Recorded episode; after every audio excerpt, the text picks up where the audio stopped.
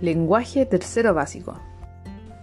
Durante esta semana vamos a terminar de leer y comprender el cuento La escuela pequeña.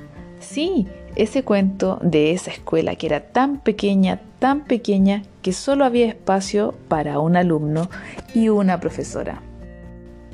También durante esta semana leeremos un nuevo texto. Sí, y es una noticia. Y es una noticia de estudiantes, estudiantes como ustedes. Para comprender ese texto, vamos a aplicar diversas estrategias para su comprensión. Por ejemplo, vamos a detener la lectura para evaluar si recordamos lo leído.